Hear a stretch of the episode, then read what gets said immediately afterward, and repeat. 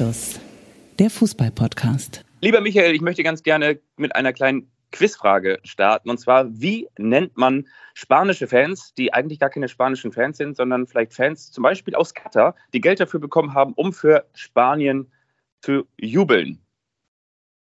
Fake-Fans. Nein, das sind sogenannte Katalonier. Ah, ja, stimmt. Auch gut. Mensch, Fabian, das ist doch toll. Du, da habe ich auch gleich eine Geschichte. Wollen wir uns erstmal vorstellen, bevor wir jetzt voll hier ins Thema einsteigen? Das Thema ist immer noch WM 2022 in Katar. Du bist Fabian Wittke, sitzt in Hamburg. Da wohnst du, da wohne ich normalerweise auch. Ich bin Michael Augustin und ich bin noch genau eine Woche hier bei dieser Weltmeisterschaft in der Wüste. Hallo, ich grüße euch da draußen an den Rundfunkgeräten. Ja, schießt doch mal gleich los. Wir kommen natürlich auch zu den unwichtigen Themen wie die Fußball-Weltmeisterschaft, starten natürlich aber gleich mit der großen Einschätzung zum Thema, warum hat der FC St. Pauli sich von Timo Schulz getrennt. Aber vorher bitte ja gerne deine Beobachtung, Michael. Ja, weil du gerade die Fans angesprochen hast. Ich war neulich beim Spiel Kroatien gegen Brasilien auf dem Rückweg am Bahnhof an der Metro. Da ist so eine Umsteigestation. Da steht vor mir in der Schlange ein junger Mann, ich würde mal sagen so 17, 18, 19. Ich sehe, wie er sich gerade das Brasilien-Trikot vom Leib reißt, ist in seinem Rucksack verstaut und zum Vorschein kommt ein Argentinien-Trikot, weil abends da noch Argentinien gegen die Niederlande spielte. Inzwischen wissen wir, dass die Brasilianer rausgeflogen sind, dass auch die Niederländer rausgeflogen sind. Und in seinem Rucksack war auch noch eine Kroatien-Fahne. Also als Fan sind hier einige sehr flexibel. Ich würde mal sagen, ähm, das ist total problemlos. Hauptsache dabei sein, Hauptsache diesem Event ein Gesicht geben. Es dürfen alle Fahnen geschwenkt werden, außer die Regenbogenfahne, das wissen wir auch. Du hast bestimmt wieder ganz viele Eindrücke, noch viel weitere Eindrücke aus Katar mitgebracht. Du bist ja auch Reporter gewesen bei Marokko gegen Porto Geil wie die Bildzeitung schreiben würde. Ich möchte, bevor du loslegst, noch einmal ganz kurz mit einer Beobachtung loslegen, die jetzt schon wieder so ein bisschen weiter zurückliegt, aber weil sie trotzdem auch sehr besonders war. Und gab es ja zuvor die Begegnung Marokko gegen Spanien. Und wie wir alle wissen, bin ich den Valencia-Marathon gelaufen, den Enna Valencia-Marathon und bin auch noch in Spanien gewesen. Und da habe ich mir überlegt, wenn ich jetzt schon mal hier bin in Spanien und die Spanier, die können ja auch den den Fußball so unfassbar doll zelebrieren. Und man hat das auch gemerkt an diesem vergangenen Dienstag, dass in Valencia in der Stadt, dass da ein Kribbeln in der Luft lag, dass da eine Stimmung bereit war, hochzukochen und dass irgendwann am frühen Nachmittag eigentlich alle in einem Fieber waren, dass die Spanien-Fahnen überall von den Balkonen herunterhingen und dann strömten irgendwann so die, die Fanmassen in ja, Lokalitäten, in Sportbars und zum Teil auch zum Stadion. Da mache ich vielleicht ja auch nochmal für unsere Instagram-User oder vielleicht für Twitter, da schicke ich nochmal so ein kleines Bild. Online stelle ich nochmal online und sind ja zum Stadion gegangen. Und naja, auf jeden Fall haben sie sich auf dieses Spiel vorbereitet und darauf gefreut. Ich auch, ich rein. Und es ist ja um und bei so. Jeder Vergleich hinkt auch irgendwie ein bisschen, aber so wie Deutschland, Türkei ist auch so ein bisschen Spanien, Marokko. Die, die Marokkaner sind ja nicht weit weg von, von Spanien da an, an Gibraltar. Ne? Wir kennen, wir kennen die ja, wie, weiß nicht, 15 Kilometer sind das nur. Ne? Also es ist genau. wirklich äh, nee, keine, keine weite äh, Entfernung. Und da war eine Stimmung in dieser Kneipe. Ich habe es, glaube ich, nach dem Ausgang auch in die Story gepackt bei Instagram. Da war eine Stimmung in der Kneipe. Wie gesagt, die eine Hälfte, man kann wirklich sagen 50-50 für Spanien und die andere Hälfte für Marokko. Und während die, die Spanier natürlich dann da so mit ihren Cojones aufgetreten sind und gesagt haben, ah, die kleinen Marokkaner und so weiter und so fort und haben sich eher so ein bisschen mit dem Anti-Support über die Marokkaner lustig gemacht, waren die Marokkanerinnen und Marokkaner gebannt mit ihren pechschwarzen Augen Richtung Leinwand schielend und haben gesagt, so, oh, ja, wir erleben hier gerade ein kleines Fußballmärchen. Das hast du mit jeder Pore, mit jedem Atemzug gespürt. Und als es dann vorbei war, ne, da dachte ich so, mal gucken, wie das jetzt umschlägt. Mal gucken, wie das jetzt umschlägt. Möglicherweise gibt es jetzt die Retourkutsche, dass sich die Spanierinnen und Spanier in dieser Kneipe die ganze Zeit auch so ein bisschen über Marokko lustig gemacht haben, wenn die mal so einen Übersteiger gemacht haben und so weiter und so fort. Hahaha, ha, ha, das ist ja kein Fußball. Mit Abpfiff sind sie alle geschlossen rausgegangen auf die Straße. Da gab es kein Wort der Häme, sondern die haben die ganze Zeit nur ihren eigenen Sieg gefeiert. Und haben, man sagt ja so häufig, man kann in dem Moment des Erfolges die größten Fehler machen und haben aber in diesem Moment des Erfolges in meinen Augen alles richtig gemacht. Sind einfach rausgegangen, haben die bedröppelten und frustrierten Spanierinnen und Spanier zurückgelassen und sind einfach nur auf die Straßen gezogen und haben ihren Sieg gefeiert. Und da muss ich mal wirklich sagen, es war zum einen ein wirklich emotionaler Fußballabend, den ich vielleicht auch gar nicht mehr glaubte, bei dieser WM noch zu erleben. Und auf der anderen Seite war das so unfassbar fair und positiv, was die Marokkaner da gemacht haben. Das hat wirklich nachgehalt und hat mich sehr beeindruckt. Das war echt ein cooler Fußballabend. Ja, Fazit: Marokko ist eine Turniermannschaft und Spanien ist eine Returniermannschaft, genauso wie übrigens auch Deutschland. Ähm, du, aber Marokko ist ja schon ein gutes Stichwort. Also Marokko spielt inzwischen ja nicht nur für Marokko, sondern auch für ganz Afrika, für die arabische Welt für die muslimische Welt, so fassen es ja die Spieler auf und die haben ja ähm, ihre Familien eingeladen. Der marokkanische Fußballverband hat die Familien eingeladen. Man sieht das ja auch nach den Spielen. Ashraf Hakimi knuddelt seine Mutter, ähm, dann äh, Boufal gestern auch tanzend am Spielfeldrand mit seiner Mutter. Selbst der Trainer äh, von Marokko, ähm, Walid Regragui, hat seine Mutter hier und das ist eine große Symbiose, eine große Einheit. 15.000 Marokkaner leben in Katar. Es war so unfassbar laut gestern in diesem Altumama-Stadion, in dem das Spiel zwischen Marokko und Portugal stattgefunden hat. Und jetzt hat Marokko tatsächlich als erste afrikanische Nation das Halbfinale einer Fußball-Weltmeisterschaft erreicht. Und bevor wir da vielleicht auch äh, sportlich ein bisschen drüber reden, möchte ich noch mal eine skurrile Geschichte erzählen auf dem Weg zum Stadion. Das Altumama-Stadion ist nicht wirklich weit weg von hier, aber sehr schlecht erreichbar mit der Bahn. Deswegen sind äh, die beiden Kollegen, mit denen ich da gestern eingeteilt war zum Spiel und ich, mit einem Uber zum Stadion gefahren. Dauert normalerweise 15 Minuten, kein Problem. Gestern hat die Fahrt eine Stunde gedauert, weil die ganze Stadt dicht war. Ähm, in Katar ist es ja so, dass die äh, Einheimischen sehr viel Geld in Autos investieren, weil sie eben auch sehr viel Geld haben. Und wer ein Auto hat, bewegt das Auto auch. Es war nicht sonderlich warm gestern, 20, 21 Grad. Äh, keiner kommt auf die Idee, aber zu Fuß zu gehen oder, oder Metro zu fahren oder Fahrrad zu fahren. Fahrräder sieht man hier gar nicht. Nein, die nutzen ihre Autos, die Straßen waren dicht. Wir haben ewig gebraucht. Ewig gebraucht, um zum Stadion zu kommen. Ewig gebraucht, um hier aus unserer Hut äh, rauszukommen. Und in Katar ist es ja so, dass der Muizin fünfmal am Tag zum Gebet ruft und das passierte halt auch während des Staus. Und dann öffnete sich vor uns die Fahrertür eines weißen SUV und der Fahrer, er trug ein weißes Gewand, diesen Taub, das ist ja dieses traditionelle Gewand, was äh, viele katarische Männer hier tragen.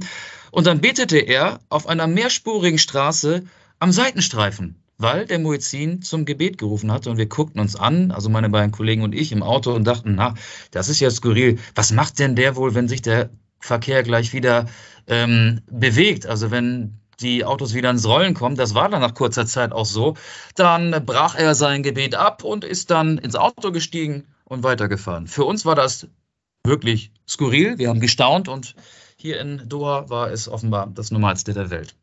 Genau, das ist dann der kleine, aber feine Unterschied. Damit man nicht im Glaubenssektor liegen bleibt, hat man immer genug Muizin an Bord. Das finde ich gut. Aber es ist eine schöne Geschichte, schöne, schöne Eindrücke. Finde ich gut. Ja. Toll. Ja, und, und, und ansonsten sind wir uns, glaube ich, ähm, einig, dass Marokko die Überraschungsmannschaft bei diesem Turnier ist. Also ähm, man sagt ja so oft, das ist ja fast eine Floskel, sie lassen ihr Herz auf den Platz. Und genauso war es aber. Marokko lässt sein Herz auf den Platz. Marokko ist in allen Spielen, in allen fünf Spielen bei dieser WM mehr gelaufen als der Gegner, vor allen Dingen äh, der Sechser, der die Nummer vier trägt, Sofian Amrabat, der läuft so unfassbar viel, der schließt die Lücken. Marokko hat ja phasenweise mit einer Fünferkette gespielt und dann noch eine Viererkette äh, davor platziert und am Ende noch eine Einerkette. Also es waren zehn Verteidiger, aber sie haben es geschafft mit ganz viel Einsatz, mit ganz viel Leidenschaft und mit ganz viel Torwartfehler dieses Spiel gegen Portugal zu gewinnen. Und ähm, ja, es war unfassbar laut im Stadion. Also wenn man den Kopfhörer absetzt, dann merkt man ja auch, wenn man vor allen Dingen 90 Minuten, ich habe das Spiel 90 Minuten mit einem Kollegen gemeinsam für äh, einige ARD-Radiosender übertragen und äh, der Kopf hat gedröhnt. Es war unfassbar laut. Und ähm, ja, mit Bono hat Marokko natürlich auch einen guten Torhüter. Man kann auch sagen, Bono ist gerade auf Welttournee. Und diese Welttournee führt ins Halbfinale gegen Frankreich am Mittwoch. Da darf ich dann wieder sein. Frankreich, Marokko, ich könnte mir vorstellen, dass es da in Paris, in Marseille, in einigen französischen Städten auch hoch hergehen wird. Da leben ja viele äh, Franzosen marokkanischer Herkunft. Aber Marokko ist noch in the game. Ich glaube aber nicht mehr so lange, weil ich, ich zweifle daran, wie kann eine Mannschaft, die sich bereits so sehr verausgabt hat in diesem Turnier, die muss doch irgendwann mal kräftemäßig am Ende sein. Gestern sind mit Saiz, dem Abwehrchef, und Ziyech, dem Star, wieder zwei Spieler verletzt ausgewechselt worden. Ich glaube, äh, gegen Frankreich ist dann Endstation für Marokko. Ja, da waren jetzt ja viele Dinge mit dabei. Zum einen hast du den Torhüter angesprochen und das ist ja auch die Erkenntnis spätestens seit dem Viertelfinale, dass wenn man diese Fußballweltmeisterschaft boykottiert, dass man dann sagt, das interessiert mich nicht die Bono. Aber das ist das, das eine. Das andere ist Herz auf dem Platz, Leidenschaft, ja. Ich denke mir, auf der anderen Seite ist es doch genau der Umkehrschluss des Erfolges. Wir haben gesagt, ohne echte Außenverteidiger hast du in diesem Turnier nichts zu suchen. Und die Marokkaner zeigen mit echten Außenverteidigern, mit einem unfassbar, ich finde auch wirklich, wahrscheinlich ist er einer der besten, besten Außenverteidiger der Welt, gehört auf jeden Fall zu den besten Außenverteidigern der Welt. Das ist auf jeden Fall Hakimi, der, der ein unfassbar starkes Turnier spielt. Und dann haben sie mit, mit Maswawi vom, vom FC Bayern natürlich auch noch einen, der jetzt wiederum gestern nicht dabei war. Genau, Aber ganz kurzer Einschub. Der und äh, ähm, Nayev Agetz, der äh, Mann neben Saiz im Abwehrzentrum. Zwei der vier Abwehrspieler haben gefehlt und sie haben trotzdem eine fantastische Abwehrschlacht geliefert. Also es ist jetzt nicht so, dass ich defensiven Fußball toll finde. Ähm, ich mag lieber Mannschaften, die sich spielerisch durchsetzen. Aber auch das muss man wertschätzen. Marokko hat ein einziges Gegentor kassiert bei dieser WM und das war noch ein Eigentor gegen Kanada.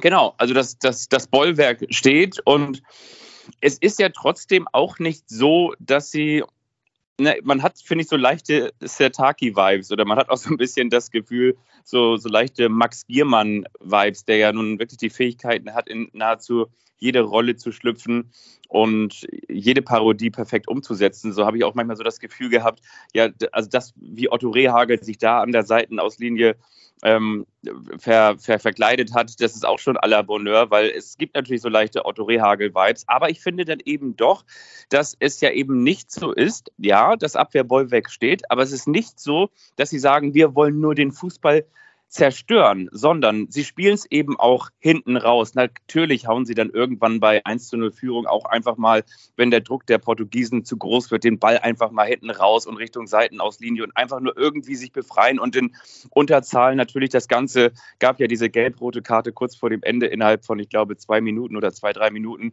oder vielleicht nicht mal zwei, drei Minuten. Aber na, natürlich ähm, hauen sie dann die Kugel auch einfach mal raus. Aber Vorher versuchen sie es eben auch spielerisch und dann bilden sie auch eben im eigenen Defensivverbund immer wieder diese Dreiecke und mit Hakimi und teilweise auch mal mit der Hacke und zum Torhüter zurück und wohl wissend, dass auch nicht jeder Pass, der hinten zum Torhüter, der dann wiederum den Ball wieder weiter verteilen soll, ankommt. Aber eben, sie, sie versuchen es eben auch und Umschaltspiel und du merkst richtig, dass dann irgendwann ab der 75. Minute die, die Kräfte einfach mal nachlassen. Aber es ist für mich auch ganz klar, natürlich konzentrieren sie sich auf die Defensive und können das auch gut, wie sagt man so schön, wegverteidigen, aber eben auch nicht nur. Also sie stellen sich nicht nur hinten rein und sagen, wir treten hier auf der einen Seite den Platz kaputt und machen euer Spiel kaputt. Also darum geht es nicht nur, sondern es ist eben auch ähm, im, im Rahmen der eigenen Möglichkeit, der Versuch da, das Spiel mit zu gestalten. Und das hat ja dann mit diesem Tor aus dem Spiel gegen Portugal äh, mit Hilfe des Torhüters natürlich auch gut geklappt. Ja, sie sind echt wahre Verteidigungskünstler und kommen natürlich auch sehr stark über die Emotionen, werden nach vorne gepeitscht von den äh, Zuschauern. Also die marokkanischen und die argentinischen Fans sind halt noch, immer noch am präsentesten hier bei dieser WM. Ähm, die Argentinier sind ja sehr melodisch. Es ist toll, wenn da 30, 40 oder noch mehr tausend Argentinier im Stadion singen. Die Marokkaner sind so staccato-mäßig mit eher aggressiven Gesängen vertreten, peitschen somit ihre Mannschaft nach vorne. Jetzt haben wir über die Sieger gesprochen. Wir müssen natürlich auch über die Verlierer sprechen. Eines der Bilder war für mich dann gestern der weinende Cristiano Ronaldo, der gestern sein 196. Länderspiel gemacht hatte, ist mit einem kuwaitischen Spieler gleichgezogen, hält jetzt gemeinsam mit ihm den Länderspiel-Weltrekord. Ähm, der ist dann in den Katakomben verschwunden. Wir konnten das sehen, im Weltbild wahrscheinlich. Wir konnten es sehen äh, mit unserem, auf unserem kleinen Monitor, auf unserem Reportertischchen. Der ist weinend in den Katakomben verschwunden, hatte es nach Schlusspfiff sehr eilig. Und ja, Cristiano Ronaldos Weltkarriere geht hier still und heimlich zu Ende, wenn man mal die gleichaltrigen Superstars, äh, Luka Modric ist ja gleichaltrig und äh, Lionel Messi ist mit zwei Jahren jünger fast gleichaltrig äh, betrachtet und Cristiano Ronaldo, die sind noch prägende Figuren bei Kroatien und bei Argentinien sind noch im Turnier. Cristiano Ronaldo ist inzwischen zum Einwechselspieler verkommen, ist zum zweiten Mal in Folge nur eingewechselt worden. Als er auf der Bank saß im Achtelfinale gegen die Schweiz, gewann Portugal mit 6 zu 1. Sein Vertreter Ramos macht drei Tore. Seine Zeit ist zu Ende. Game over. Cristiano Ronaldo für mich auch eines der Bilder der WM. Es ist auch skurril, wenn du hier die Namen auf den Aufstellungen siehst. Da steht ja hinter jedem Namen der Vereinsname. Bei Cristiano Ronaldo steht vereinslos. Ja, er ist vereinslos. Das merkt man ihm an, weil er sich eben bei Manchester United weggestreikt hat. Ähm, und er hat keine Spielpraxis. Er hat, ich habe es nochmal nachgeschaut, in zehn Premier League-Spielen ein Tor geschossen für Man United, in sechs Europa League-Spielen zwei Tore. Er kam ohne Spielpraxis zu dieser WM und das ist ihm auch zum Verhängnis geworden. Gestern zehn Ballkontakte, er war kein Faktor im Spiel der Portugiesen, hat einmal aufs Tor geschossen diese Karriere, ich meine, Cristiano Ronaldo begleitet uns seit 2004. Seit 2004, damals, du hast die Griechen angesprochen. Griechenland wurde in Portugal Europameister. Da war der junge Ronaldo schon dabei. Und jetzt geht der alte Ronaldo gebrochen und verlässt den Rasen nach einer Niederlage gegen Marokko. Das hat mich auch ein bisschen berührt, muss ich ganz ehrlich sagen. Ja, total. Und ich habe das gestern in der ZDF-Übertragung gehört, hat damals sein erstes WM-Spiel wo gemacht? Weißt du es noch? Äh, sein erstes WM-Spiel? Ja. ja. Das erste WM-Spiel dann ja in Deutschland irgendwo. Wo weiß ich nicht, aber 2006 in Deutschland sicherlich. 2006 in Deutschland ist richtig und irgendwie auch ganz witzig. Was heißt ganz witzig? Also natürlich war die Weltmeisterschaft in Deutschland und dann muss er natürlich auch das äh, erste WM-Spiel in Deutschland gemacht haben. Aber das steht eben auch in der Vita von Cristiano Ronaldo. Sein allererstes WM-Spiel hat er damals in Köln gemacht. Ah ja, okay, in Köln. Und sein erstes Länderspiel war 2003, vor 19 Jahren. Vor ja. 19 Jahren. Da war ein Jamal Musiala noch ein kleines Baby, wenn er überhaupt schon auf der Welt war. Also so lange ist Cristiano Ronaldo schon dabei. Und Claudio Pizarro sagt, also wenn er jetzt wirklich mit dem Fußballspielen aufhört, dann hat er den Fußball wirklich nicht geliebt. Also ich glaube nicht, dass er aufhört, aber er wird wahrscheinlich nicht bei der WM 2026 noch dabei sein. Ja, mutmaßlich nicht. Mutmaßlich nicht. Ja, ich, ich, ich sehe das genauso wie du. Ich habe das, ich, ich finde, manchmal hat man so dann das Gefühl, dass man, so wie bei, bei großen Schauspielern, weißt du, die dann für ihr Lebenswerk geehrt werden und auf die Bühne kommen und dann hat man manchmal so ein bisschen dieses betroffene Gefühl und sagt so, oh, der ist aber auch alt geworden. Und ich möchte ihn doch eigentlich noch viel mehr gerne in Erinnerung haben, wo er X, Y und Z gespielt hat, wo er doch irgendwie auf dem, wie sagt man so schön, auf dem Zenit des Schaffens war. Und bei Cristiano Ronaldo, er hatte ja auch so zwei, drei Situationen, das haben sie dann in Spanien, als ich dieses Spiel gesehen habe, da auch noch so ein bisschen zusammengeschnitten, weil im Anschluss spielte dann ja auch Portugal gegen die Schweiz. Da haben sie auch noch mal so die größten Fehler von Cristiano Ronaldo zusammengeschnitten. Natürlich, klar, wenn du, wenn du der Star bist, dann hast du natürlich auch den Spott immer sofort mit dabei. Aber du hast eben auch gemerkt, dass dieser, ich sage jetzt mal, dieser Killerinstinkt nicht mehr da war. Cristiano Ronaldo war nicht mehr, du hast gesagt, der Faktor. Genau, er hatte eben nicht mehr diese Quote, er kommt rein, er braucht eine halbe Chance und macht dann trotzdem irgendwie das Tor. Ich meine, auch diese Situation, wo er dann da geschickt wurde und nach vorne prescht und den Verteidigern davonläuft und dann eben an Bono scheitert, das ist normalerweise so ein, so ein 95-prozentiges Tor von Cristiano Ronaldo gewesen. Und das war es eben bei dieser WM ganz häufig nicht. Und von daher ist er wahrscheinlich auch einfach nicht mehr Weltklasse. Und daran müssen wir uns nee, auf gewöhnen. keinen Fall. Auf, auf keinen Fall mehr Weltklasse. Erinner dich an die Szene kurz vor Schluss, vielleicht lief auch schon die Nachspielzeit. Freistoß Portugal. Ähm, eine gute Position, Mittelstürmerposition, weiß nicht, Torentfernung vielleicht 22, 23 Meter. Normalerweise sehen wir doch Cristiano Ronaldo im Cowboy-Schritt, alle ähm, Objektive, alle Kameras auf ihn gerichtet. Er genießt das. Aber nein, er war gar nicht da. Bruno Fernandes hat den Freistoß ausgeführt. Der hat inzwischen auch äh, Cristiano Ronaldo in der portugiesischen Nationalmannschaft den Rang abgelaufen. Auch das war, finde ich, so ein bildhafter Umbruch, also wirklich für jeden sichtbar. Diesen Freistoß in der wichtigen Phase nimmt nicht Ronaldo, sondern Fernandes. Und ja, dadurch, dass er einfach nur noch Einwechselspieler ist und äh, auch nur ein Tor geschossen hat bei dieser WM, einen verwandelten Elfmeter, ähm, ja, ist er einfach auch nicht mehr wichtig genug für die Mannschaft. Aber bei Elfmetern sind wir ja auch bei England zwangsläufig. Ne? Kann man sagen, dass äh, England gestern Kane Glück gehabt hat? Ja, wenn du Kane Glück hast, dann kommt auch noch Pech dazu. Das waren dann doch die, die Höhnes-Vibes da gestern, oder? Ich habe übrigens jetzt gerade, jetzt ist ja Sonntag, Sonntagvormittag, ne? ich habe vor einer halben Stunde ist der Ball übrigens gerade wieder aufgekommen, den Kane da gestern losgeschossen hat. Oh, das ja. ist aber gemein. So doll übers Tor war er jetzt auch nicht. Nee, aber, aber anderthalb Meter waren das bestimmt, oder? Ja, ich habe jetzt kein Maßband dabei gehabt. Ich habe das Spiel in meinem Hotelzimmer geguckt und habe mit Harry Kane mitgefiebert. Du weißt ja, England ja. war mein WM-Tipp. Ähm, ich fand England gestern auch gut und sogar besser als Frankreich. Ich fand es vor allen Dingen toll, dass Gareth Southgate, der eine so fantastische Offensive hat, endlich auch mal die Mannschaft so aufgestellt und eingestellt hat, dass die Stärken, und zwar die Offensivqualität zur Geltung kommen. Das hat ja auch dem Spiel gut getan. Ich finde, dieses Viertelfinale gestern zwischen England und Frankreich war das bislang beste Spiel dieser WM. Mbappé war aus dem Spiel genommen worden, ähm, kein Faktor, also gefährlicher als Cristiano Ronaldo, aber trotzdem hat es sich gegen Walker nicht so oft durchsetzen können. Aber dann gibt es eben noch so diese aussterbende Spezies, Stoßstürmer, wuchtiger Mittelstürmer, Olivier Giroud, 36, macht das Tor.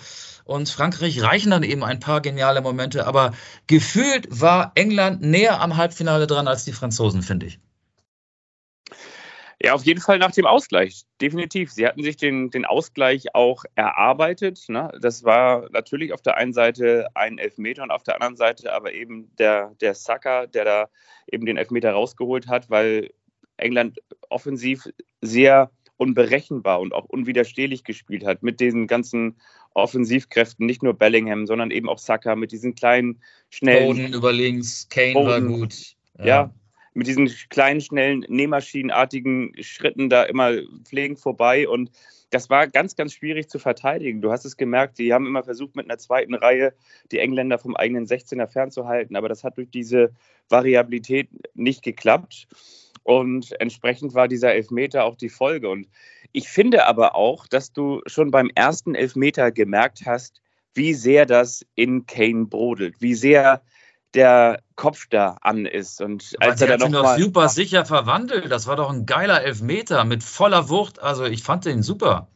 Ich, ich fand ihn auch super, aber du hast ihm das angemerkt, dass das eine extreme, eine extreme Stresssituation ist. Und du hast auch aber gemerkt. Man kann aber auch sagen, er hat konzentriert gewirkt, was ich auch voraussetze bei einem Elfmeterschützen. Aber er hat doch auch noch mal den Elfmeter, den, den Gang zum Elfmeter noch mal wiederholt, hat den ersten noch mal quasi abgebrochen, hat dann noch mal da seine, seine Stutzen nach oben gezogen, bis übers Knie noch mal umgekrempelt. Das und ist interessant, dass du das als Schwäche auslegst. Ich meine, er stand ja Hugo Loris gegenüber. Die spielen seit neun Jahren gemeinsam bei Tottenham Hotspur. Ich habe das eher so als kleines... Ähm, äh, Duell auf, auf, auf psychischer Ebene zwischen äh, Kane und, und, und Loris interpretiert. Also ich glaube, er wollte eher den Torhüter nervös machen damit.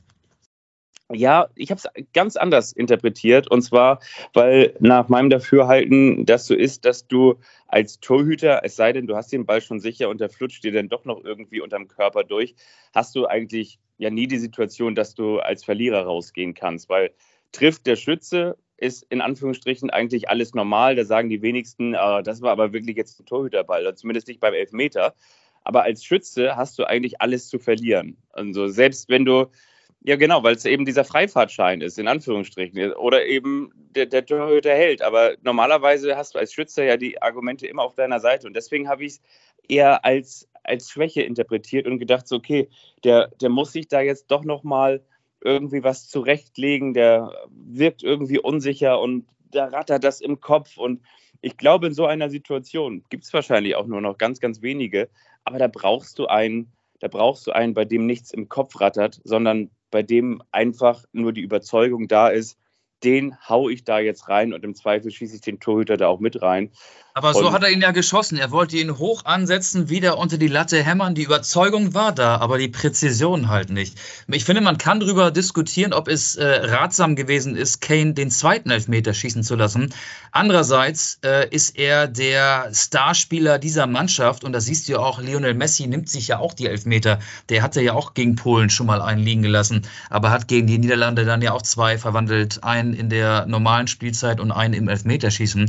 Und äh, ja, so ist es halt bei diesen Spielern, die herausgucken aufgrund ihrer Torgefahr, aufgrund ihrer Führungsqualitäten, dass sie sich dann auch dieser Drucksituation stellen. Kann man Kane vielleicht nicht zum Vorwurf machen. Und ich glaube, da wird es auch keinen geben, äh, der sagt, äh, warum durfte ich den nicht schießen, so im Nachhinein. Ich fand es irgendwie ganz witzig, dass eigentlich genau das, was, was, was irgendwie ein Stück weit auch, ich will nicht sagen erwartbar war, aber doch vielleicht dann doch irgendwie er, erwartbar war, sich sich übertragen hat. Und zwar habe ich gestern nebenbei, ich habe das Spiel verfolgt und nebenbei dann auch immer so ein bisschen getwittert und hatte dann so geschrieben, nachdem er diesen Elfmeter reingemacht hat, so nach dem Motto, ja, Elfmeter können sie halt so, ne? Weil das war ja eigentlich immer genau das. Ich meine, England. Zwinker, Zwinker.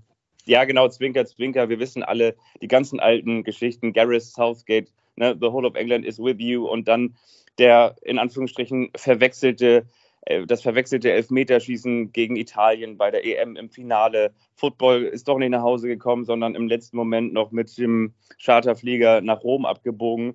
Und genauso war es dann irgendwie gestern. Und dann nagelt er diesen Ball da, der, der erste ja, der war natürlich gut geschossen, genau, nagelt er da rein und, und schließt vor, also wie so ein, wie so ein äh, Tagebuch, das so ein kleines Schloss hat, ne? und, und schließt quasi diese alte Geschichte wieder ab, um dann kurz vor dem Ende den, den wichtigsten Elfmeter dieses Spiels dann eben doch auch wieder auf die klassischste englische Art und Weise zu verballern. Das ist irgendwie unfassbar und sprengt dieses Schloss, dieses Tagebuchschloss oder dieses Geschichtsbuches dann wieder auf.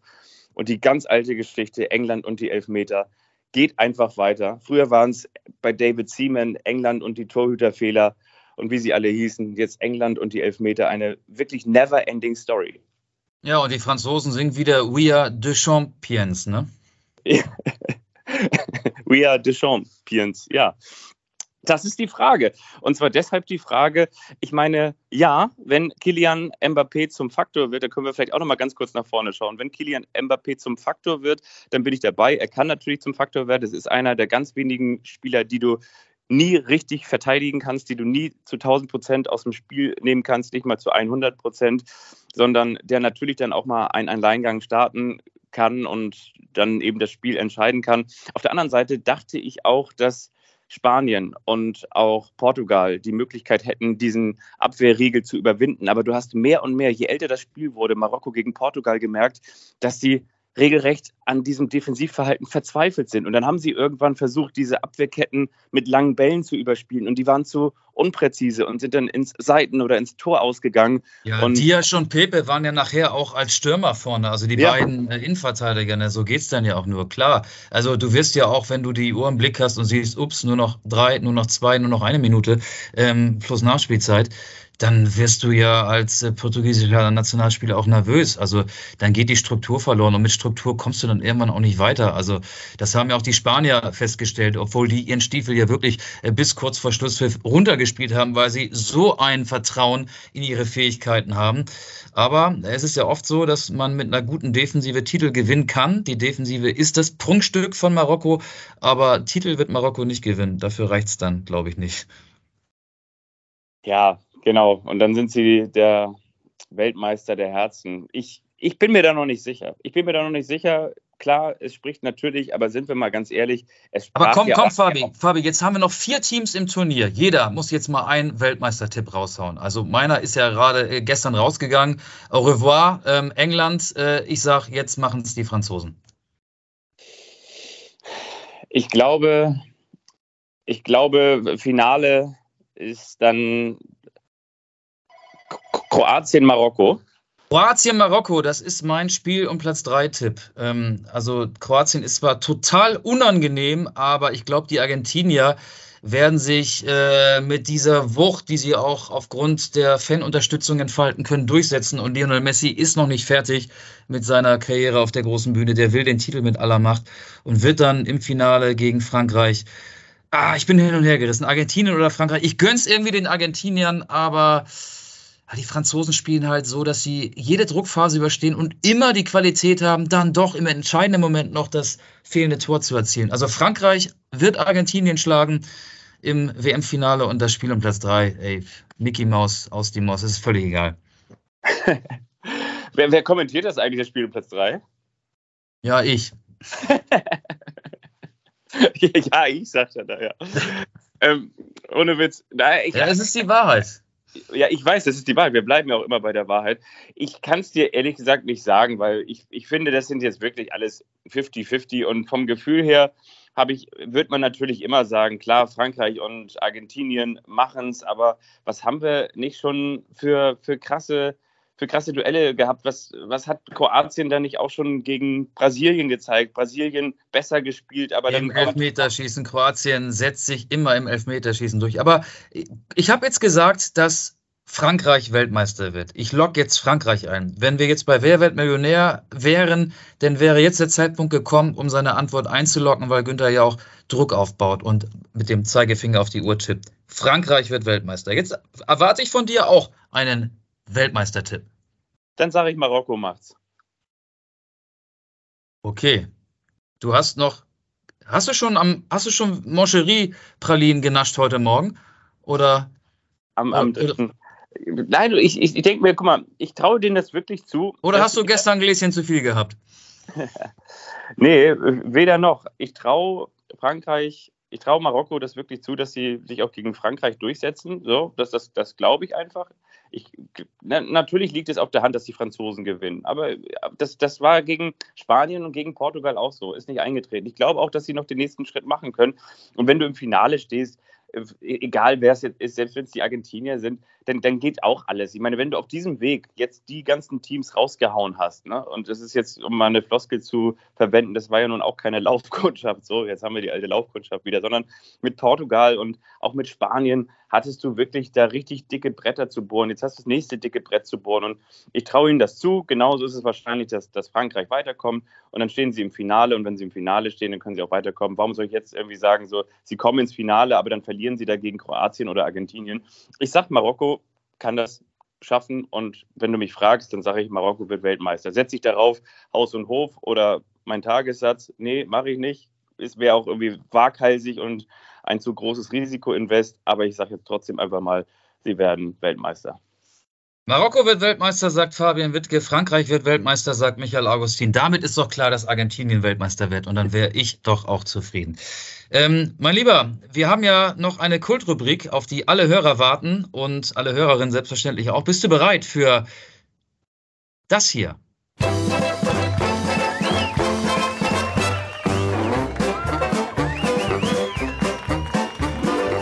Das ist der eine, der überrascht den anderen und wiederum der andere, der weiß nichts davon. Das ist der eine, der überrascht den anderen. Und wiederum der andere, der weiß nichts davon.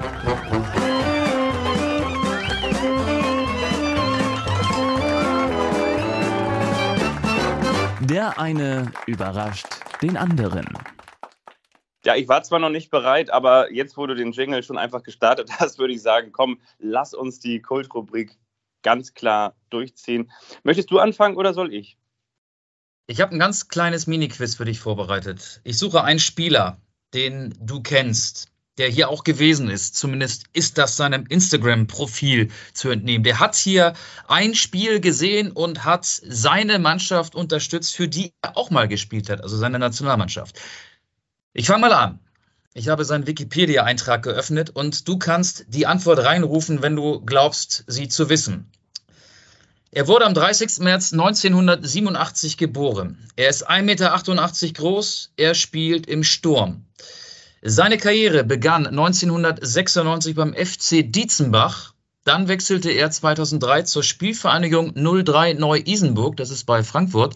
Apropos Frankfurt, von 2004 bis 2006 und dann nochmal bis 2011 spielte er für den FSV Frankfurt. 49 Spiele, drei Tore. 2009 wurde er an den FC Erzgebirge Aue verliehen. Dann ging es zurück nach Frankfurt. Er spielte aber nur für die zweite Mannschaft des FSV Frankfurt. Wir sind im Jahr 2011. Dann ging es weiter zum SVW in Wiesbaden. Dann von 2012 bis 2013 Viktoria Köln. Was für eine Quote. 26 Spiele, 15 Tore. 2013, 14 Bayer Leverkusen, zweite Mannschaft. Noch eine bessere Quote. 27 Spiele, 24 Tore.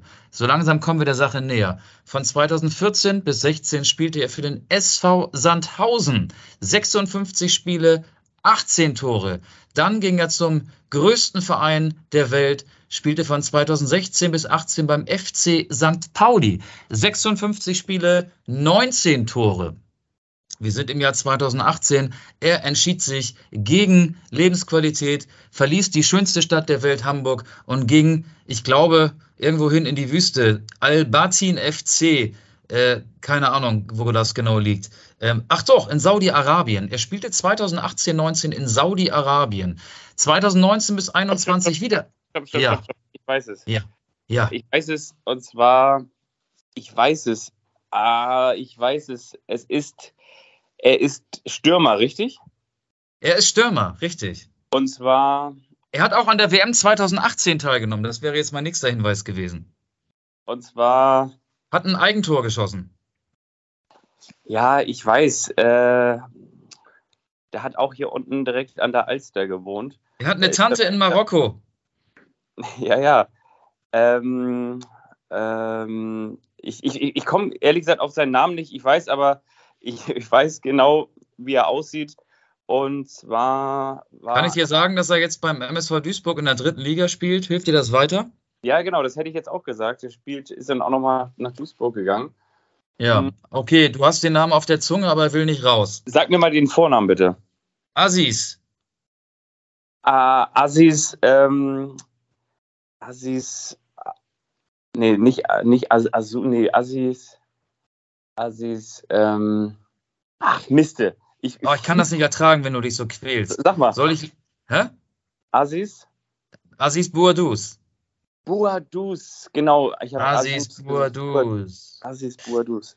Der war hier, der postet bei Instagram ein Bild äh, vor einem Stadion, vor einem WM-Stadion mit einer marokkanischen Fahne. Also er hat hier mindestens ein Spiel seiner Mannschaft gesehen. Den habe ich gesucht und du hast ihn mit meiner Hilfe gefunden.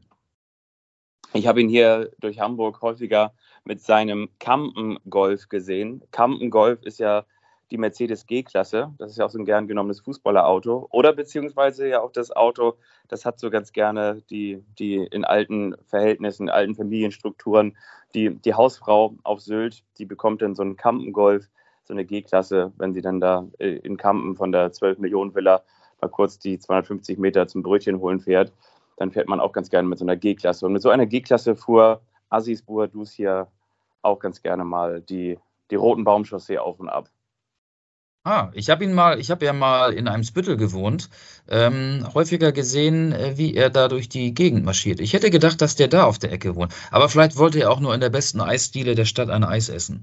Oder er wollte ähm, andere St. Pauli-Spieler, die da auch gewohnt haben, besuchen. Aber das weiß ich jetzt nicht mehr genau, wer das hätte sein können. Nee, das, ähm, das, das weiß ich auch nicht. Aber ich, ich weiß wiederum, also da, wo er wohnt, wo ich ihn schon, wie gesagt, häufiger mal habe rauskommen sehen, da wohnt auch Aaron Hunt. Und Okay, und, und ähm, in der Nähe, da wo ich mal gewohnt habe, hat auch Enis Alushi gewohnt. Und ich glaube, er hat noch mit Enis Alushi bei St. Pauli zusammengespielt. Okay. Auch spannend. Ja, Ja, wir, uns jetzt nicht weiter. ich könnte weitermachen mit, mit dem, was ich für dich vorbereitet habe. Ja, gerne. Und zwar sind wir ja auch gerade der Podcast für die junge Zielgruppe und die bewegt sich natürlich auch sehr Sind gerne. wir das?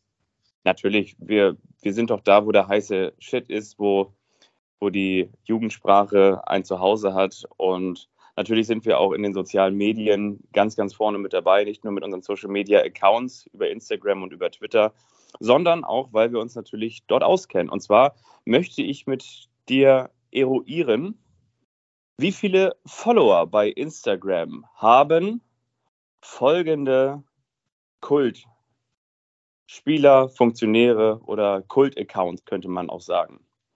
Der Tourismusdirektor von Katar heißt wie? Johnny Infantino.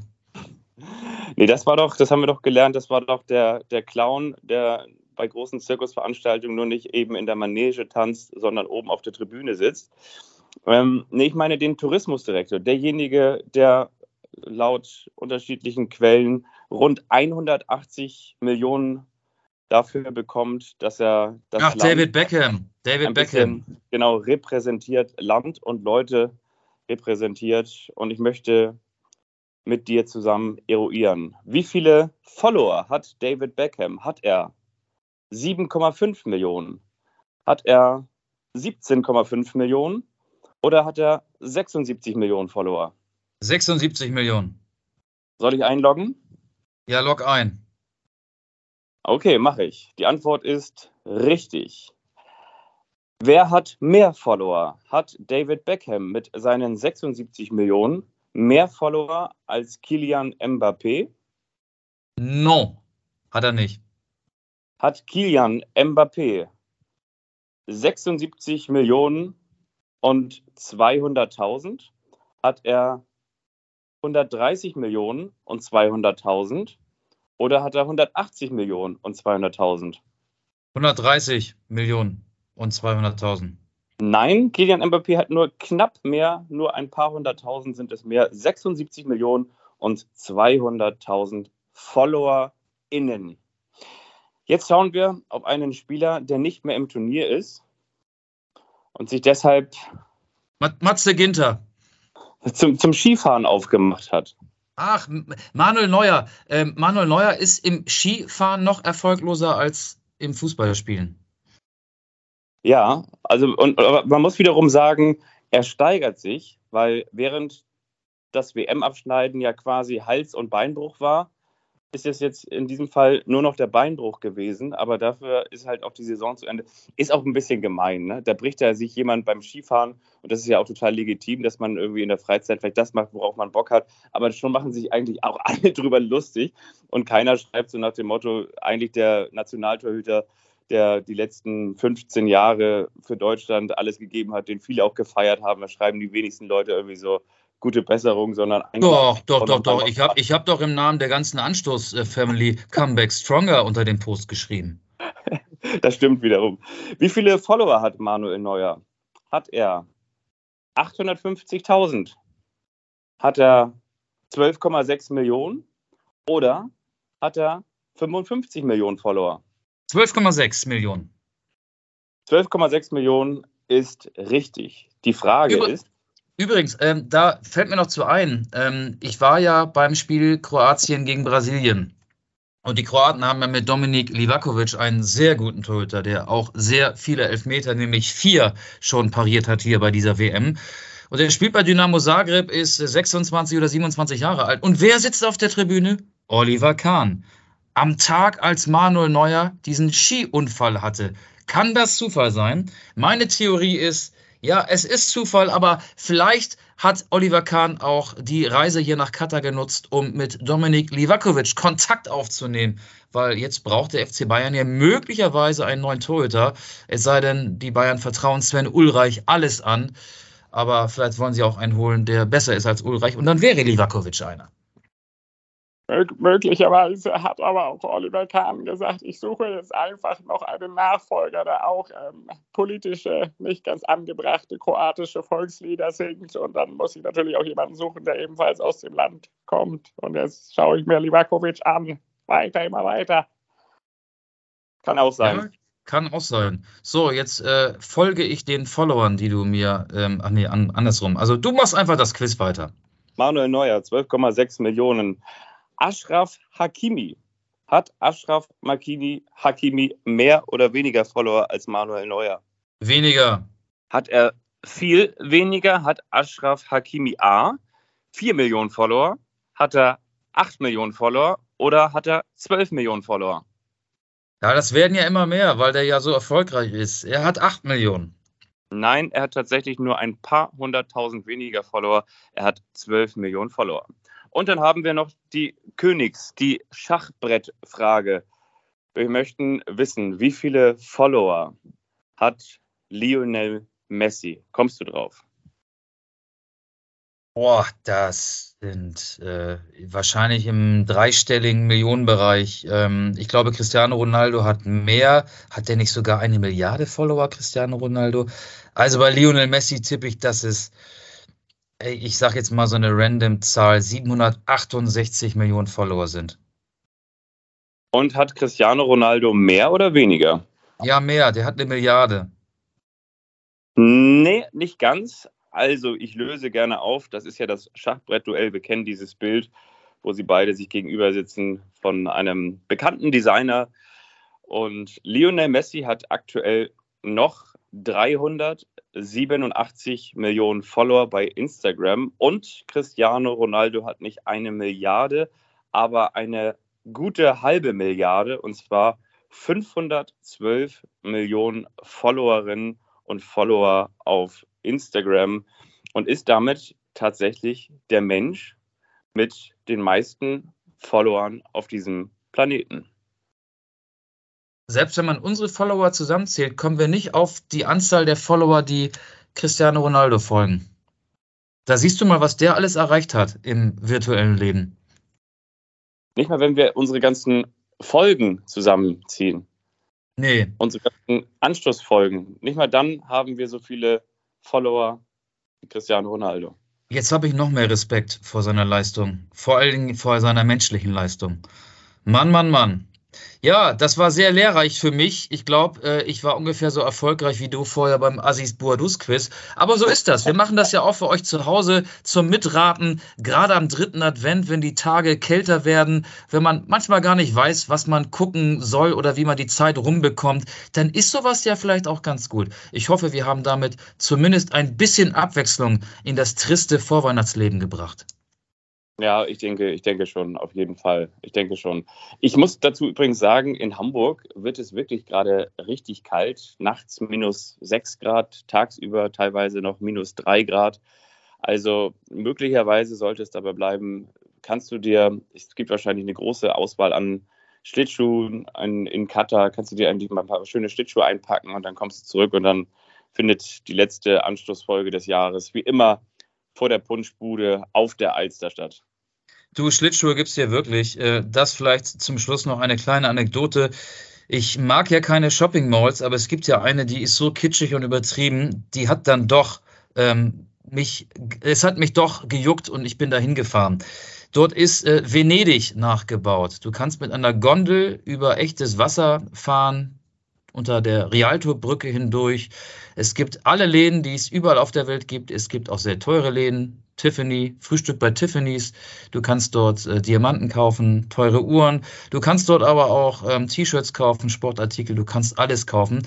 Und in dieser Einkaufsmall, in dieser Shopping Mall gibt es auch eine Eislaufbahn.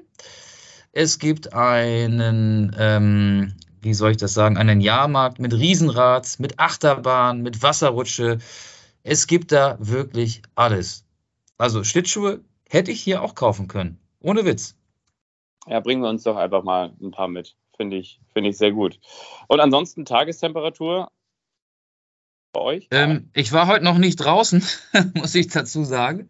Es ist, es ist wirklich 13.45 Uhr in Katar. Ich war noch nicht draußen. Aber Tagestemperatur gestern Abend, als ich dann äh, kurz vor 22 Uhr pünktlich nee, kurz nach 21 Uhr, pünktlich zum Anpfiff des Viertelfinales zwischen Frankreich und England wieder hier war, 19 Grad.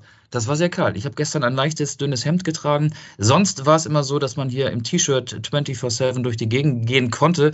Ähm, aber die Sonne scheint, so viel kann ich erkennen beim Blick aus dem Hotelzimmerfenster. Ich verspreche dir aber, ich äh, gehe nochmal raus. Ich tippe mal so auf stabile 28 Grad, ohne dass ich es beweisen könnte. Das wiederum ist tatsächlich sehr beneidenswert, aber ich gönne es dir natürlich auch. Ja, sehr, sehr schön. Dann ist das ja wahrscheinlich schon die letzte Folge aus Katar gewesen. Kommende Woche kommst du dann zurück und wirst natürlich als allererstes die großen Albrecht Breitschuh Bücher unterschreiben, damit wir die vor Weihnachten noch rausschicken können.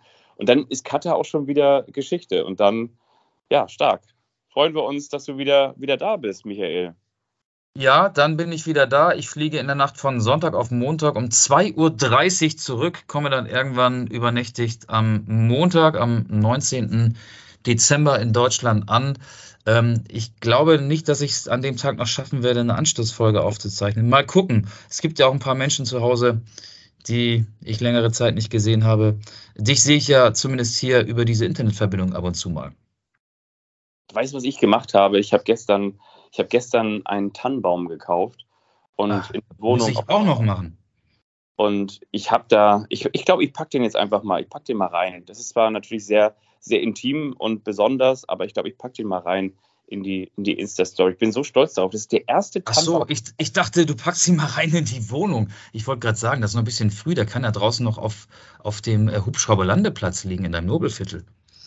Nee, ich habe den, hab den gestern auch schon aufgebaut. Ich habe den gestern aufgebaut und geschmückt. Also der, der, der steht, der, ich bin jetzt komplett in Vorweihnachtsstimmung. Und zwar deshalb, weil ich finde, wenn man sich schon einen Tannenbaum in die Bude stellt, und wie gesagt, das ist der allererste Tannenbaum, den ich in meinem Leben für mein, für mein eigenes Haus, für mein riesengroßes Haus gekauft habe.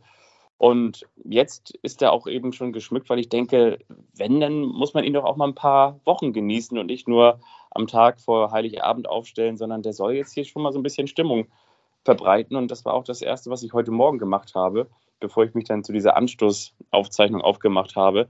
Ich habe heute Morgen erstmal gesagt, so hier, komm, den mache ich jetzt nochmal an. Dabei trinke ich zu Hause nochmal einen Kaffee und gucke da nochmal rein. Und ich bin, also der Weihnachtsbaum und ich, wir sind schon eins. Also wir sind schon richtig, haben uns schon richtig assimiliert. Wir sind schon richtig Best Friends.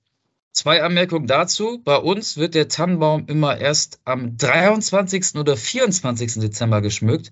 Und zweite Frage, wie teuer war der? Wie sind die aktuellen Tannenbaumpreise in Hamburg?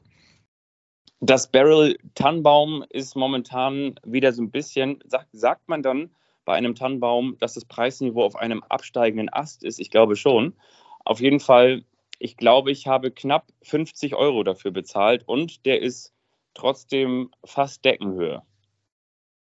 Ja, dann, es gibt ja verschiedene Größen. Ne? Ähm, 50 Euro ist, ja, wenn er groß ist, wahrscheinlich ein fairer Preis.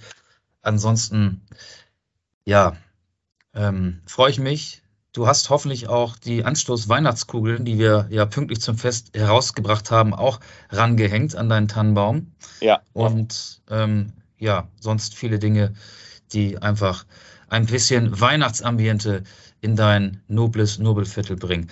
Ich freue mich, dass du in Weihnachtsstimmung bist. Ich bin es noch nicht. Das könnte an Katar liegen. Ähm, ich versuche die WM-Stimmung noch so ein bisschen aufrechtzuerhalten, damit wir in der nächsten Folge dann auch wieder Zeit haben, über die WM-Erlebnisse zu sprechen. Äh, über den FC St. Pauli haben wir jetzt nicht gesprochen, aber ich habe mich über die Trainerentlassung, so viel kann ich äh, einmal kurz äh, verraten, auch so sehr aufgeregt, dass ich ganz froh bin und das kommt auch meinem Blutdruck zugute, dass ich da nicht jetzt schon wieder drüber sprechen muss. Wollte ich ja gerade sagen. Also man kann das, man kann es bei Twitter noch alles nachlesen. Kaum, kaum habe ich äh, Michael Augustin mal so in Rage äh, gesehen, wie, wie während seiner Tweets rund um die Trainerentlassung. Also alles nochmal zum Nachlesen. Ich glaube, das kann man wahrscheinlich auch nochmal in ein Buch binden und dann den St. Pauli-Fans zu Weihnachten schenken. Finde ich sehr, sehr schön. Und ja, so wie es bei Marokko ich spreche den Fans aus der Seele. Ich kenne keinen, ich kenne niemanden, der gesagt hat, super Idee, das war die. Jetzt fange ich doch schon damit an. Nee, ich möchte jetzt nicht. Ich möchte nicht darüber reden. Ja, der Unterschied zwischen Marokko und mir ist, da geht der Traum weiter, bei mir geht der Baum weiter. Wo du in, in, Rage redest, komm, machen wir einen Haken dran. Und ich packe auf die Anschluss-Playlist, die es ja auch noch gibt. O Tannenbaum, oh ja. o Tannenbaum, wie grün sind deine Blätter? Okay, ähm, und ich habe lange nach einem Song, der mit Marokko in Verbindung zu bringen ist, gesucht. Dann habe ich bei Spotify eine Playlist gefunden, die Marokko-Playlist. Und da war unter anderem auch ein Song von Drake drauf, Love Now, Cry Later. Ähm, ich weiß nicht, was der mit Marokko zu tun hat. Er gehört zu dieser Playlist und den ziehe ich jetzt von der Marokko-Playlist und packe ihn auf unsere Anstoß-Playlist bei Spotify. Neuerdings auch mit Weihnachtssongs, also die Playlist eignet sich wirklich für jede Jahreszeit. Solltet ihr sofort einschalten, wenn ihr diese Podcast-Folge gehört habt. So ist es. Und wenn nicht, dann Macht euch eine schöne Woche. Der vierte Advent kommt mit großen Schritten. Es gibt noch ein bisschen Fußball-Weltmeisterschaft und wie ich so schön im Internet neulich gelesen habe, richtig klasse Spiele hier rund um die Fußball-Weltmeisterschaft in Katar. Ein Jammer, dass keiner sie gesehen hat. Genau. Und das waren die letzten Worte dieser Folge am 11.12.22. Mein Name ist Michael Augustin, der andere war Fabian Wittke. Kommen Sie gut durch die neue Woche.